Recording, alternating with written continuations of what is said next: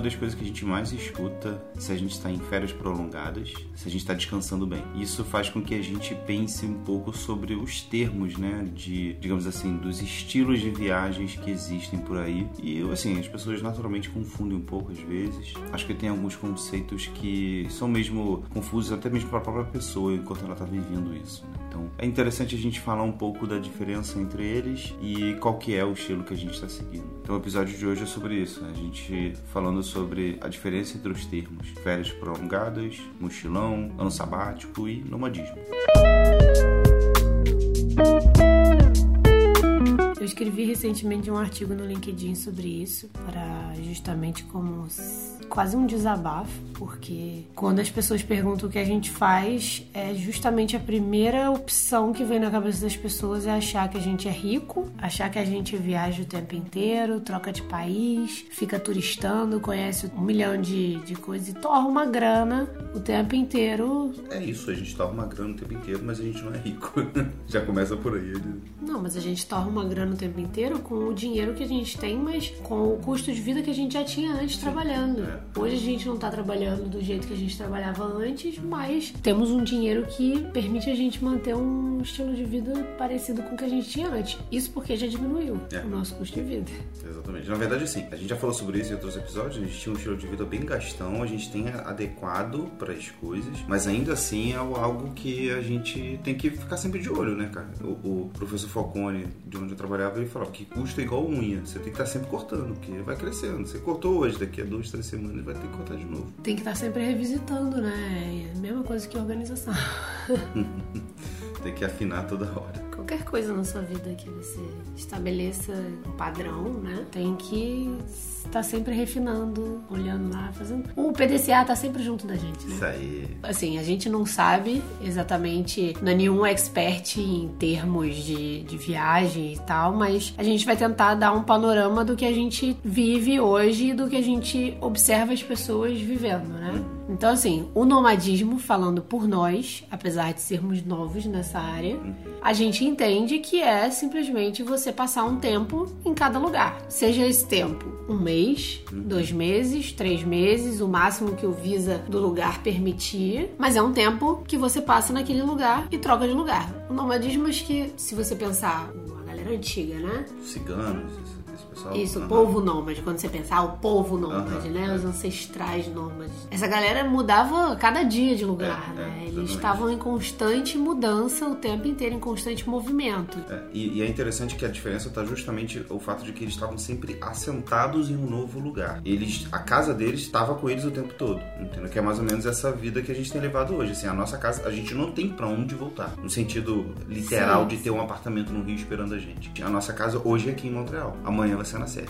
entendeu? Então é, é nesse sentido de você estar tá se assentando em novos lugares de tempos em tempos. E eles faziam isso, acho que com uma forma de sobrevivência, né? É, tinha uma questão cultural deles não terem direito às terras, tinha uma questão de intolerância religiosa também, por eles não serem aceitos. Tem, tem vários motivos, assim, que o povo nômade fazia isso, né? Os ciganos, é, de uma certa maneira, faziam isso. Mas hoje, de uma maneira mais completa, eles, eles ficaram mais assentados na Romênia. Então, por isso que muitos descendentes de, de ciganos são romenos e muita gente acha que romeno é cigano. Na verdade, uma coisa não tem relação com a outra. Bom, mas falando hoje do que o nomadismo é chamado pelas pessoas, né? Que, que muito chegou, hoje em dia está sendo muito usado o termo nômade digital. E é o mais comum que você, se for pesquisar, se você digita nômades hoje em inglês, em português, você acha digital nômade, né? Uhum. Nômades digitais. Acho que é até mais difícil, né?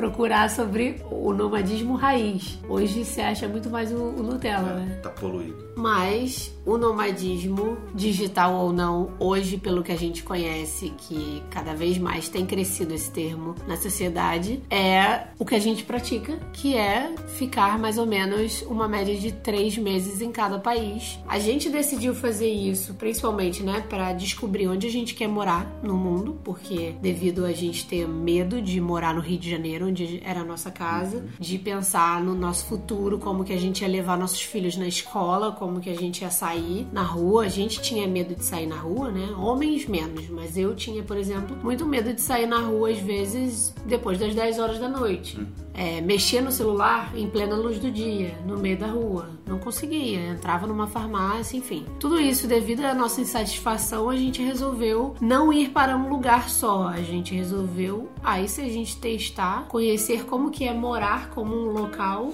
em vários lugares do mundo. Então a gente definiu que pra gente, a princípio ia ser o número máximo de dias do visto, né? Só que desde que a gente tá aqui no Canadá há cinco meses e pouco, a gente definiu que não, né? É. Três meses é melhor. É, a gente percebeu que a gente passou cinco meses aqui em Montreal e faz diferença pra nossa rotina. Já, já tá começando a ficar entediante. Por mais que seja uma cidade com muita coisa para se fazer, que a gente tenha feito bastante amigos, está com uma rotina social bem, uma agenda né, social bem apertada, quase tanto quanto a gente tinha no Rio, já deu, sabe? Assim, já, já entendeu como é que é o ritmo da cidade, já já deu para entender como que é a cultura e eu já tô querendo sair daqui. Eu não queria passar por isso de novo, entendeu? De, eu quero tá, eu queria estar tá, sempre ficar com um gostinho de quero mais nos lugares e perdeu, sabe? Já foi, era dois meses atrás.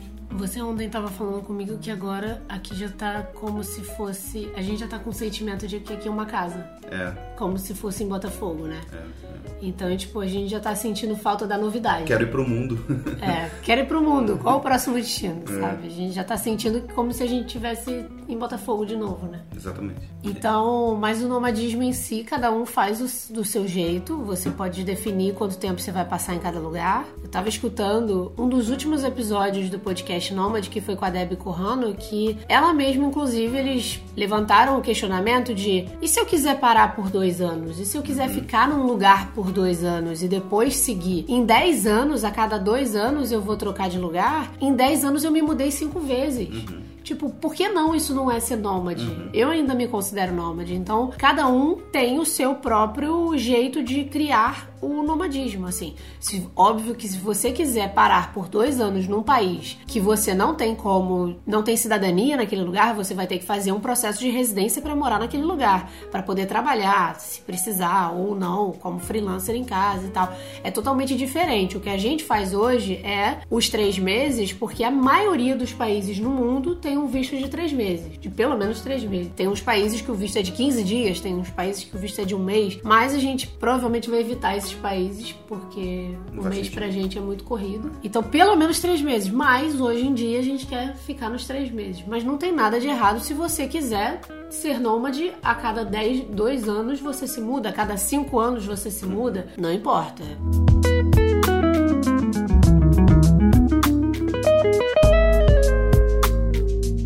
Tá, isso aí é o nomadismo. Agora, com relação aos outros estilos de viagens que a gente encontra por aí, né, do pessoal fazendo. Um deles é o ano sabático, digamos assim, que é onde as pessoas mais confundem o que a gente está fazendo. Não vou falar aqui uma definição como se fosse o dicionário Aurélio, tá? Nem sei qual é a definição do, do dicionário. Mas o que eu observo das pessoas que fazem um período sabático são de pessoas que elas pegam um período, normalmente um ano, para se dedicarem a algum processo, algum ritual, alguma questão que elas elas precisam resolver, sabe? Se, por exemplo, elas estavam muito estressadas, estavam tendo casos de, sei lá, infartou no trabalho. Então, no momento delas de comer, rezar e amar, sabe? Então, precisa dar um reset na vida e, e enfim, mudar completamente o período para um, é, para poder se encontrar de alguma maneira. Tem gente que faz isso com relação à demissão do emprego, porque, sei lá, o cara era presidente, aí foi tipo, é, foi demitido de uma maneira muito estranha, o cara se sente desatualizado, ele vai estudar não sei aonde, ele fica conversando com o pessoal mais novo, sabe assim? É, é, um período onde a pessoa ela está trabalhando em algo que ela sente a falta, né? Que ela perdeu ao longo dos últimos anos por, por motivos diversos. Esse é o ano sabático, sabe? É algo pessoal, é algo que você tem uma direção, que você tem um objetivo, é algo meio que interiorizado. Não dá, é, normalmente quando eu mesmo penso no ano sabático, eu penso em alguém de alguém indo para a Índia, mas pode ser de alguém ficando na casa dos pais, sabe? Para poder resolver um problema ali com ele mesmo, durante durante um ano, enfim, não tem uma regra também para esse tipo de escolha de modo de vida que é temporário, né? Esse é um dos pontos que todos os outros, praticamente todos, né, sempre vão ter em comum, que é o fato de o, o tempo deles podem ser diferentes. Eu acho que eles começam sabendo que vai durar um ano e depois eles vão voltar para a vida antiga ou reformular totalmente a vida. Mas tem muita gente que passa pelo ano sabático e no final decide continuar viajando. Uhum. Aí vira nômade, porque provavelmente essas pessoas vão ter cansado de viajar tanto. Porque na, a diferença para mim do nomadismo pro ano sabático, na maioria das vezes, é que a pessoa, pelo que eu assisto, no, pelo menos no Instagram das pessoas, é que o ano sabático as pessoas tentam fazer em um ano o, mais, o máximo de países possível, Uhum.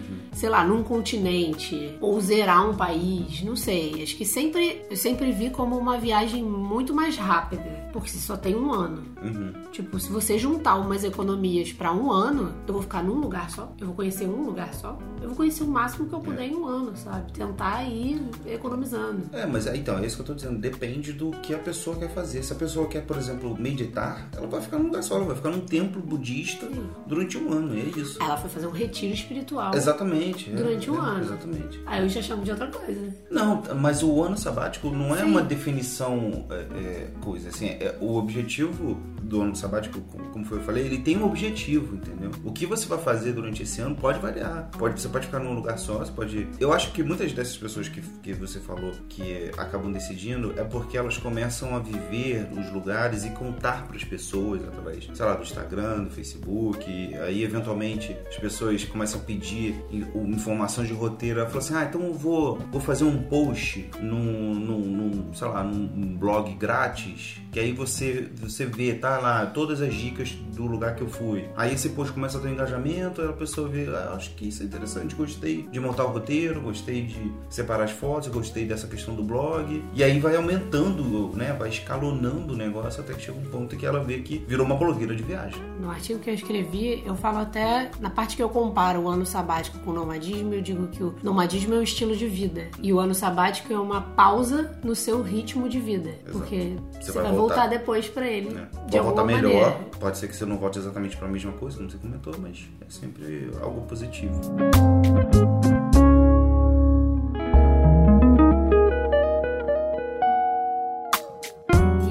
Você cismou que tem o outro termo que é férias prolongadas, que pra mim é o ano sabático. Então, é porque as férias prolongadas, no meu modo de vista, é algo que eu já vi alguns amigos fazendo, por exemplo, entre empregos. A pessoa pede demissão e ela vai fazer, tipo, ah, eu quero ficar um tempo no Canadá. Fica ali seis meses no lugar, conhecendo um pouco, é, aí esquia, aí passa o inverno, pega um pouquinho do verão, aí vê uma praia ou outra, sabe? Mas tá ali em hostel. Ela não tá se movimentando tanto, mas ao mesmo tempo a rotina dela é meio que de férias, entendeu? Assim, ela não tem um objetivo de. Essa pessoa não tem um objetivo de, de recuperar alguma coisa perdida, como eh, a gente está denominando que a pessoa que faz o, período sabático tem. Ela só tá estendendo ali por algum motivo que ela teve uma oportunidade, tá num, num, num período da vida dela que ela consegue fazer. Sei lá, se formou na faculdade, ou então eh, se formou no ensino médio, aí família tem dinheiro e você pode ficar um, sei lá, vai, vai faltar seis meses, sete meses pra você começar a faculdade. Aí você fica nesse tempo ali fazendo, fazendo umas férias mais estendidas em algum lugar que você queira. É, Então as férias prolongadas, nessa, nessa análise que eu falo assim, é por conta dessas pessoas que eu observei que elas não estão no período sabático, não estão como nômades, elas estão estendendo um período delas mais ou menos, mais ou menos no mesmo lugar, mas também não estão fazendo, que é a próxima opção, um mochilão.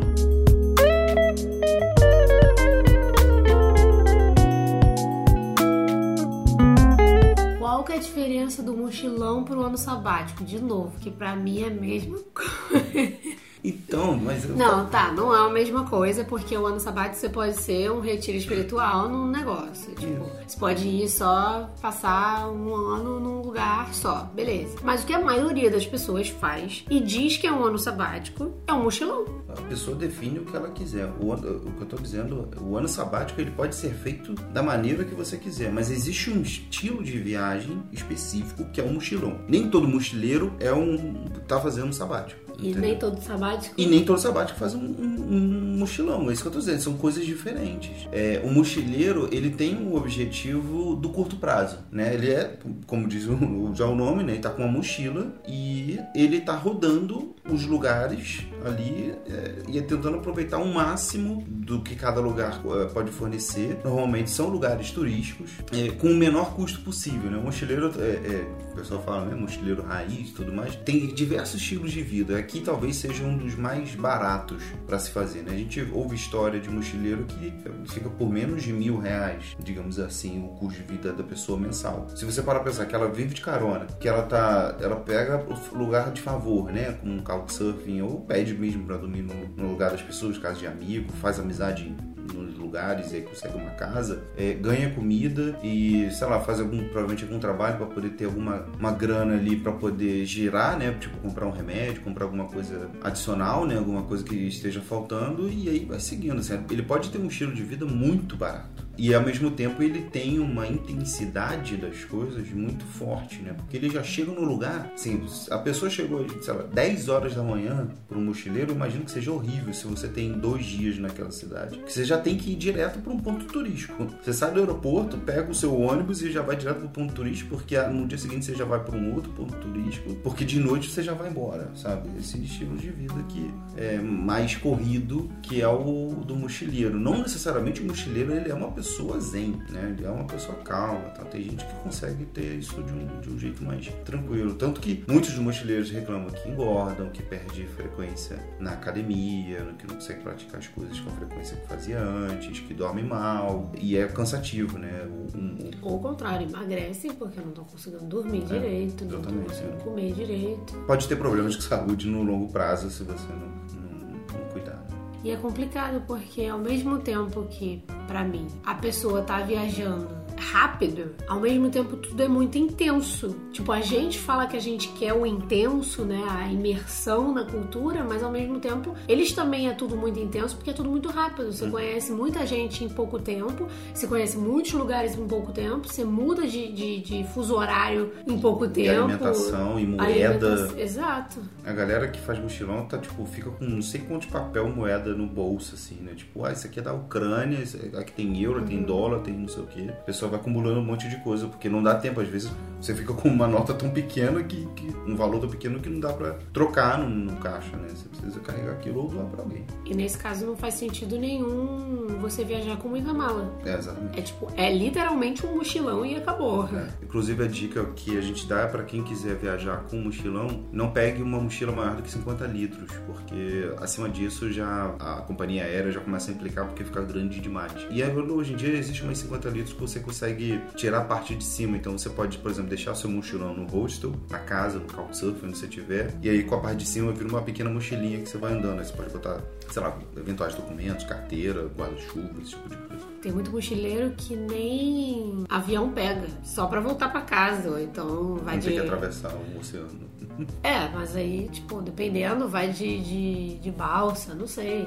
Às vezes a pessoa fica só na América, entendeu? Não precisa. É, é o mais comum para quem é do Brasil é o mochilão pela América do Sul, né? Você vai indo, principalmente ali na, no Mercosul. pela Europa. Pela Europa também é uma opção boa também. Na América do Sul, o pessoal, é, você tem ali no, no, Mercosul os países que você não precisa nem fazer, como é que fala, migração na fronteira terrestre, dependendo do lugar. Então é bem de boa.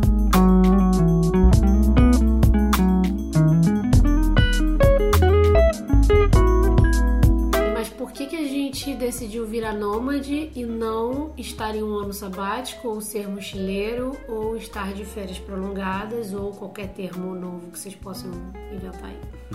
Acho que um dos motivos é, como você já adiantou no início, é que a gente queria achar um lugar para morar e ao mesmo tempo a gente não queria queria o menor estresse possível para poder fazer essas coisas assim. Eu já eu tinha uma ideia até de que poderia ser um ano sabático, só que ao mesmo tempo a gente tem trabalhado né, com todas essas coisas que a gente tem trabalhado, YouTube, Instagram, enfim, podcast e tudo mais. Esse tipo de, de conteúdo, né? A vida pra gente aqui, ela tem estado com um ritmo de trabalho, né? Segunda a sexta a gente tem programação que a gente tenta seguir ao máximo a risca para poder lá na frente o dinheiro voltar a circular. E a vida nômade pra gente, ela tem caído bem justamente pra gente poder achar uns lugares pelo mundo que a gente goste mais, que a gente tenha mais afinidade. E isso você só tem quando você tá numa numa casa, você não tá num hostel. Quando você vai no mercado, quando você vai numa feira, quando você vai numa farmácia, quando você por algum motivo tem que ir no hospital, porque são coisas do dia a dia. São coisas que não são glamourosas, né? Apesar de eu adorar fazer compras no, em países diferentes, né? Você sempre tenta, tipo, muita informação no início, aí com o tempo você vai processando os, os produtos que tem ali e tal. Hoje, aqui em Montreal, eu já consigo entrar no, no, no mercado e não, não, ter, não ficar estressado com o bando de informações que fica atacando na sua cara de produtos diferentes. Isso pra gente tem dado uma, um valor melhor pra gente poder prestar atenção no dia a dia. Agora, por exemplo, a gente vai entrar no inverno aqui, no, no momento que a gente tá gravando o podcast. E isso é, é, um outro motivo, assim, não tem como você decidir morar no, no Canadá. É muito arriscado você decidir morar no Canadá sem conhecer o inverno. Aqui em Montreal, pelo menos nos lados de Quebec, Montreal, Toronto e Ottawa. E também tem a questão de que se a gente estivesse fazendo um ano sabático, no caso um ano sabático não é o que a gente queria, né? A gente já tinha, já saiu sabendo que a gente tinha, tinha dinheiro para se manter por dois anos. Então, tipo, seria dois anos sabáticos. Mas a gente não chegou pensando, ah, e no segundo ano vamos acabar tudo? Não. Se a gente quiser, a gente continua viajando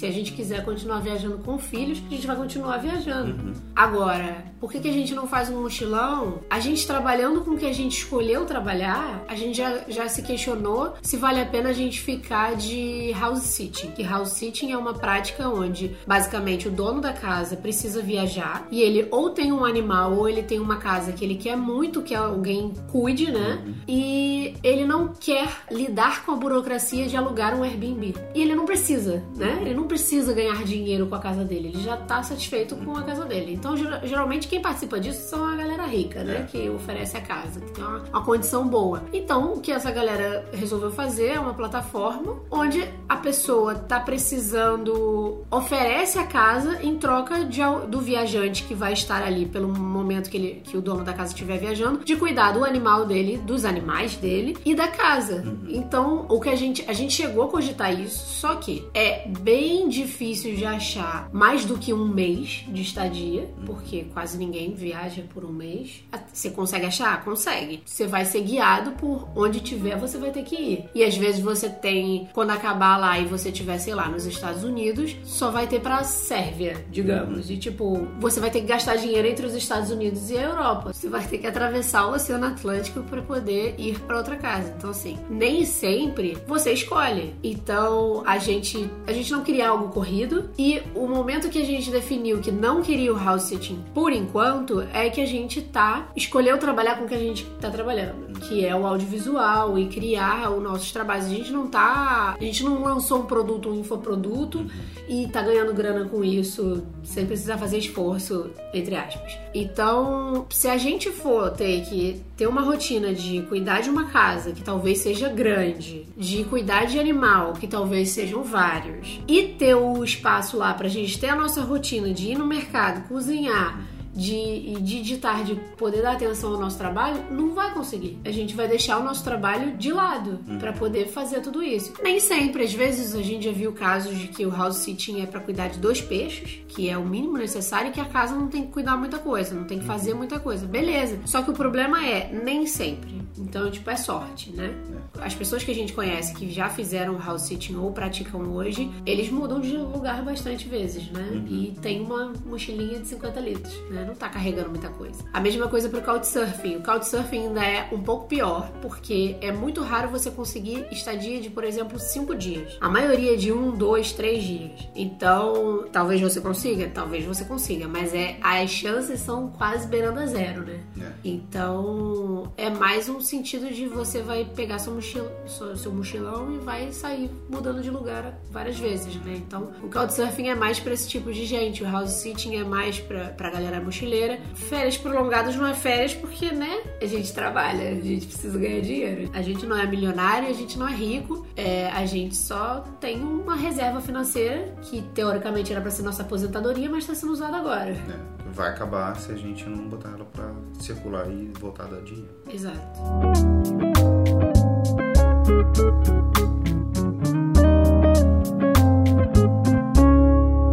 Vantagem e desvantagem de cada um. Assim, a gente vai falar de uma maneira bem é, superficial, obviamente, porque a gente não tem, entre aspas, lugar de fala para falar das outras opções. Mas eu vejo é, férias prolongadas, uma das vantagens é você, pela simplicidade, que você não precisa planejar tanta coisa. Você, tipo, ah, não, vou ficar três meses em tal lugar ou em tal região. E é isso. E a vantagem é que você não precisa procurar emprego, você não precisa é. se preocupar em trabalhar. É, então... Você só vai, tipo, ah, eu, tô, eu quero ficar no Nordeste um tempo, tem um monte de lugar legal, umas pousadas ali no Ceará, sei lá. Vou ficar ali uns dois, três meses, acabei de ser demitido, recebi a rescisão aí e tá bom. E é isso, entendeu? A desvantagem é que você não tem uma. Além do custo, né? O dinheiro que, que só vai embora, você não necessariamente tá passando um tempo qualitativo. Qual é a desvantagem das férias prolongadas? Eu acho que a desvantagem dela é que ela, não, ela vai acabar daqui a pouco, é uma coisa que só vai consumir o seu dinheiro. Não necessariamente é uma é coisa que você vai voltar melhor do que você foi. Porque assim, férias às vezes é cansativo, né? Qual a vantagem do mochilão?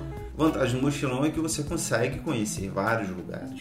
Né? Você, você, consegue. Se você sair daqui do, do, sei lá, do Brasil hoje, no dia 1, por exemplo, você vai pra Europa e você faz um mochilão de. Ali, nem muito, assim, de dois, três meses na Europa e fazendo uma coisa muito corrida, você consegue conhecer ela toda, né? Você conhece um continente inteiro de uma maneira muito rápida. O porém disso é justamente a desvantagem, que você, você conhece os, a, a, a, os pontos turísticos. Você conhece o. Na minha opinião, você conhece mais o superficial. Exato. É, é como quem vai pro Rio como a gente é do Rio, a gente fala um pouco disso, assim. As pessoas falam, ah, eu adoro o Rio de Janeiro. Onde é que você foi? Fui pra Copacabana, Botafogo, Flamengo e eu passei perto da Lapa uma vez. Assim, a pessoa. Você tem Zona Norte, Zona Oeste, sabe? Tipo, a pessoa não, não, não conhece o Rio de Janeiro, ela conhece uma área do Rio de Janeiro. Então, tipo, ah, como é que é o samba do, em Madureira? Ela nunca vai saber. Não, às vezes o um mochileiro, ele, ele pode sim se interessar por só fazer coisas que os locais fazem. Até ajuda você ficar em couchsurfing, porque o couchsurfing você meio que fica fica dependente da pessoa te levar a algum lugar. É muito difícil, por exemplo, a pessoa no Couchsurfing te deixar sozinha em casa.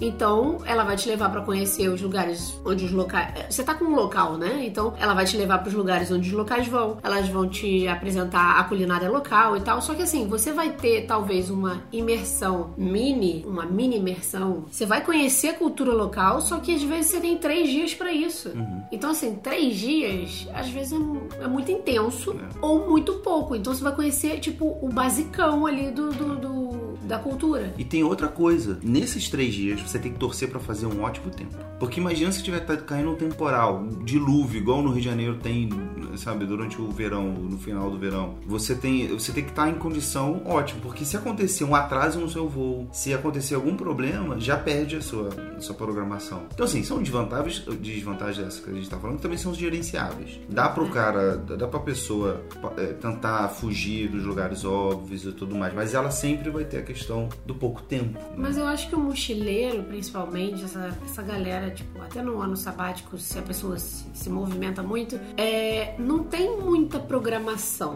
Ele não tá com uma passagem comprada para daqui a três dias. A maior parte tá, tipo, zerando um continente. Tipo, não vai ficar pingando em lugares diversos, uhum. tipo, a gente fez com a Itália, com o Canadá e agora vai voltar pra Europa, entendeu? Uhum. Eles não vão fazer isso. Na maior parte das vezes eles vão por terra. Eles pegam um trem na hora que da mesma maneira que a gente saía da, da, das cidades da Itália, comprando um trem na hora, não tem, não precisa de antecedência. O low cost para mim é só no momento que eles decidem mudar de continente, mas no momento que ele tá tipo, vou, sei lá, vou rodar um ano, ele não vai ficar pingando, sabe? Uhum. Então eles não estão programados assim. A única programação para mim é que o cara bucou lá um anúncio, bucou não é. O cara combinou lá que vai ficar num couchsurfing. Uhum. O cara tem três dias que ele libera o couchsurfing para ele. Depois disso, pra onde você vai? É. Entendeu? Quando você chega nesse couchsurfing, se você não tiver um outro lugar para ir, ou você troca de lugar, você tem que estar sempre sabendo para onde você vai depois, né?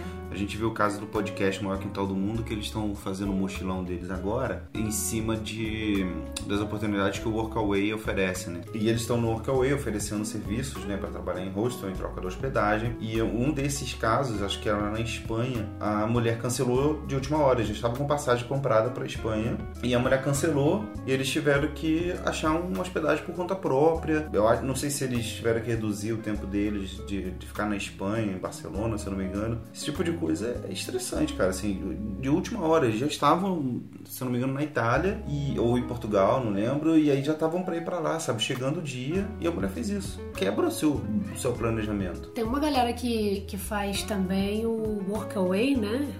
Trabalho voluntário. E aí tem o Wordpackers e o Workaway, que acho que são os maiores sites, as maiores plataformas que a galera que faz trabalho voluntário usa. Eu vejo muita gente que, que usa elas falando justamente disso, de que às vezes você tá, sei lá, quando você decide, você acaba meio que da mesma maneira que o Couchsurfing e, e o house sitting te determinam, eles é que te guiam para qual que é o próximo destino, assim como o nosso Airbnb, né, determina pelo onde valor. é o nosso é o nosso próximo destino pelo valor. Eles precisam que, né, dentro da plataforma você vai observar lá onde tem a melhor melhor lugar para você ir. A melhor forma seria ficar tipo atravessando a fronteira por terra e ser mais fácil. Só que às vezes do lado do, do, do dos países de fronteira não tem nenhuma oferta de, de trabalho voluntário boa que você quer pegar. E às vezes é no outro lado do, do continente. Então, tipo, você precisa comprar uma passagem, você precisa fazer imigração, né? E tal. E quando você chega lá, às vezes em cima da hora, o rosto cancelou com você.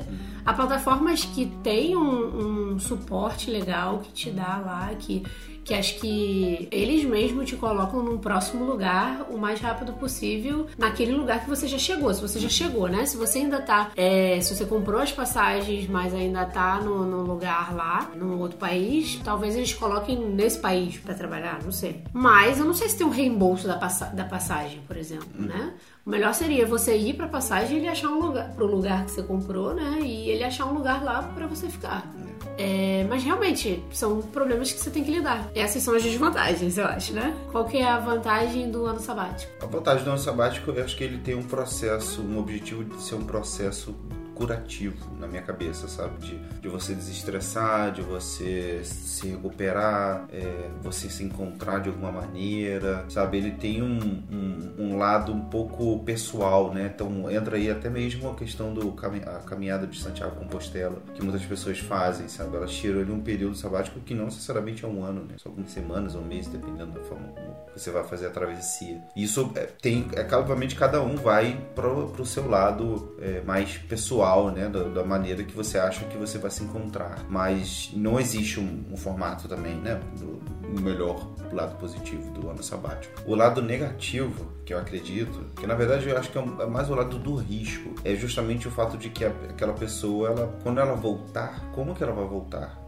É, o processo de você voltar de um ano sabático, ele também tem que ser muito bem trabalhado. E até mesmo, vou dar um spoiler aqui do Comer, Rezar e Amar. Da, da, a personagem da Julia Roberts, no final do filme, ela não está, ela não se sente preparada num dado momento a voltar a ter um relacionamento, porque ela encontrou um equilíbrio próprio e ela acha que fora daquele ambiente ela está, vai estar completamente desequilibrada. Né? Então, é, o período sabático, se você não tiver também um processo de, de deixar claro na sua mente que aquilo dali é temporário, que dali é um tratamento e você, sim, você não fica tomando remédio o tempo todo, a vida toda, né? A diferença entre o remédio e o veneno tá na dosagem, como diz o velho ditado. Mas a gente tem que ter um, um, um posicionamento, porque é arriscado. Você pode voltar às vezes e ficar com depressão. Então, esse eu, é, não, não vejo um lado negativo do, do ano sabático, exatamente. O que eu penso são, é o risco que você precisa ficar mais atento. E qual que é a vantagem do nomadismo? Para mim, as duas maiores vantagens são a liberdade, aquilo que a gente falou. Se você quiser ser nômade por a cada dois anos se mudar, a cada um ano se mudar, a cada seis meses, a cada três meses, você tem essa liberdade de fazer o que você quiser em quanto tempo você quiser. A segunda é que você faz, acaba fazendo uma imersão hum. cultural no lugar que você estiver. Desvantagem. A desvantagem, para mim, tem dois lados sei lá. Na Itália, a gente trocou de lugar a cada um mês. E a desvantagem ali pra gente foi que em um mês, quando deu um mês, a gente estava começando a pegar o ritmo do lugar. E aqui, no Canadá, a gente resolveu ficar por quatro meses numa casa só e por cinco meses num, numa cidade só. Porque, né, descobrimos que aqui é uma das cidades mais baratas do Canadá grandes cidades mais baratas do Canadá, o que já é muito caro pra gente. Mas decidimos ficar, o visto era de seis meses, decidimos ficar os cinco meses e pouco numa só cidade e quatro meses numa casa só. A desvantagem que a gente viu nisso é que a gente tá de saco cheio. a gente tá de saco cheio da cidade, a gente tá de saco cheio da casa e mas a gente já quer a novidade. Então a gente definiu que, por exemplo, a gente vai pra Sérvia agora, a gente vai ficar só dois meses. A gente não vai ficar só dois meses porque a gente não quer ficar os três. Se a gente pudesse ficar os três, a gente ficaria os três. Mas a gente já tinha definido que em junho a gente iria voltar para pro Brasil. Agora, se você não sabia disso, agora você sabe. Até lá a pessoa vai esquecer. então, pra gente poder voltar em junho pro Brasil, a gente, a gente tem um outro lugar para ir que a gente quer, precisa resolver algumas burocracias. Então, nesse lugar a gente pretende ficar os três meses, né? Dois meses e quase três da mesma maneira que a gente passou na Itália. Então, para fechar a balança, é, é, a gente definiu que vamos ficar 60 dias só na Sérvia. Isso também vai ser uma, uma nova observação, né? A gente vai perceber, e será que dois meses é melhor que três? E se passar a ser? Uhum. Sabe? É, verdade. Fica até, assim, acabaria tendo que trocar de de país, né, com um pouco mais de frequência, só que ao mesmo tempo a gente tem outras táticas que a gente pode falar em outro momento para poder evitar custos tão grandes quanto a gente pegou. Mas essa foi as desvantagens que a gente está tendo agora. Mas qual que é a desvantagem do nomadismo? Então, eu acho que uma das desvantagens do nomadismo é que você nunca é um local de fato porque você não aluga um apartamento exatamente, sabe? Assim, você pega um Airbnb que não é um custo tão barato quanto um custo que é para um local alugar um apartamento. Mas se você quiser ser um local e definir que você vai só se mudar daqui a um ano daquele lugar, você vai continuar sendo sim, nômade e pode. Sim, é. Então, a questão do nomadinho, o lado negativo que eu quis dizer, é que ela é muito orientada pela sua limitação financeira. Porque assim, o mochileiro, é, o cara do, do ano sabático, as férias prolongadas, isso tudo você consegue. As férias prolongadas normalmente são um pouco mais caro, mas as outras opções você consegue ter um orçamento de baixo custo, baixíssimo custo, por conta de outras coisas, né? Agora, no nomadismo, a gente tem que ter um equilíbrio do, do baixo custo com conforto, sabe? Deu baixo custo, mas, pô, eu posso lavar roupa aqui. Então você tem que ter um equilíbrio. Isso puxa um pouco mais o lado financeiro para que você tenha um bom planejamento, que você tenha um, um, um gasto bem elencado. E esse é um, é é um dos lados negativos. E o outro que eu acho é justamente a parte de conexão com as pessoas. É, às vezes acho que quando você chega, você nunca, dificilmente, né? Digamos assim, você conhece alguém, você não tem uma referência, você não sabe onde ficar. Eu acho que você pesquisa em blogs e, enfim, você não sabe quanto que as coisas que estão escritas na internet são tendenciosas para poder vender um bairro mais cool do que outros, né? E, e eu acho que saber hoje que muitas dessas pessoas que a gente está convivendo aqui em Montreal, por exemplo, agora, que é o momento que a gente está gravando, talvez a gente nunca mais veja na vida, é algo que faz a gente, caraca, conheci pessoas muito legais e talvez eu nunca mais tenha contato, nunca mais a gente vai sentar no bar de novo e, e falar sobre qualquer coisa, sabe? Pessoas que você teve, teve um puta de um match, sabe? É digno, é despedida, né? É, digno de um Tinder. Então você tá sempre se despedindo dessas pessoas que conviveram com você, cara. Assim, a gente tá, tá falando de gente que não é que a gente conheceu no Facebook e foi tipo, é gente que chamou a gente para viajar, gente que chamou a gente para passar Natal com eles, para passar Ano Novo, para poder curtir o aniversário, para poder falar algo extremamente pessoal, sabe? Assim, é, são amigos, né? Não, não são conhecidos, não são pessoas que só que, que a gente bateu um bom papo, viraram amigos. E talvez esses amigos a gente nunca mais veja. Falando no geral, independente do termo, a galera que tá em constante viagem, seja a cada dois anos, ou a cada três meses, ou a cada três dias, a grande desvantagem para mim é que tudo é muito intenso, é tudo muito triplicado. Se você sente saudade, você sente saudade três vezes uhum. mais do que numa vida padrão, entre aspas. Uhum comum. Se você sente felicidade, às vezes é três vezes mais, porque você tá vivendo uma puta experiência. É. Então, se você fica para se despedir, é uma parada tipo, é isso. Talvez você nunca mais veja aquela pessoa que você conviveu assim, é, intensamente durante três meses, sei lá, não tão intensamente como eu e você, mas, né? Tipo, os hosts da casa, a gente fica tipo o dia inteiro, todos os dias vendo. O gato que tá aqui enchendo o saco, vocês estão ouvindo ele ele de fundo aí. Agora está com raiva dele, mas daqui a pouco a gente vai sentir falta dele. Muito mais a gente que nunca tinha tido gato em casa na vida. A gente nunca tinha tido contato com gato né? durante tantos dias. A gente vai. É o tipo de coisa que vai ficar marcado, né?